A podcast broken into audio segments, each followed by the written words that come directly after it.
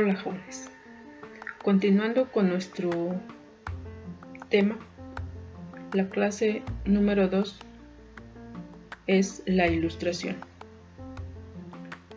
Es un movimiento intelectual y científico del siglo XVIII que pretende ilustrar a la sociedad mediante la difusión de la técnica, las artes y el pensamiento.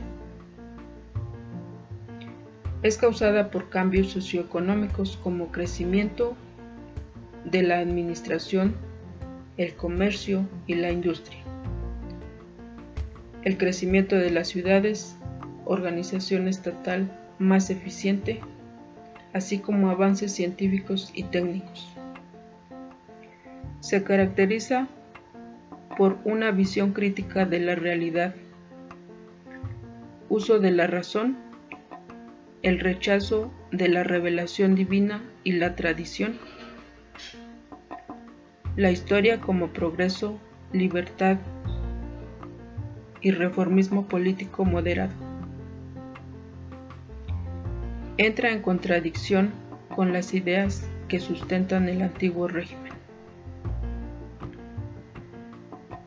y tiene como principales representantes a pensadores británicos, los cuales sostienen que la sociedad es un contrato voluntario entre individuos, por lo que el mejor sistema político es el que proporcione mayor felicidad a un mayor número de individuos, pudiendo ser una monarquía absoluta o una monarquía limitada.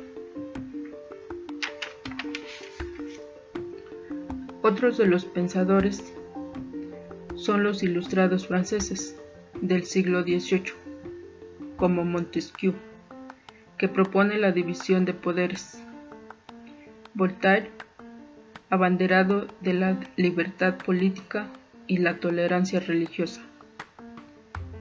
Y Rousseau, precursor de la democracia. Por último, tenemos a los economistas, entre los que destacaron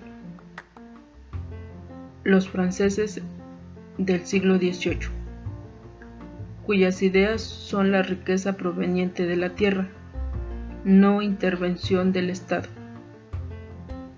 Adam Smith, cuyas ideas son la búsqueda de interés individual, la cual aumenta la riqueza colectiva, el trabajo como fuente principal de riqueza y la ley de la oferta y la demanda. Realizaremos una segunda actividad que será en base a la información presentada y con el apoyo de tu cuadernillo. Realiza la lectura del tema ilustración. Posteriormente, en tu cuaderno, realiza un listado en donde nombres las principales características de dicho tema.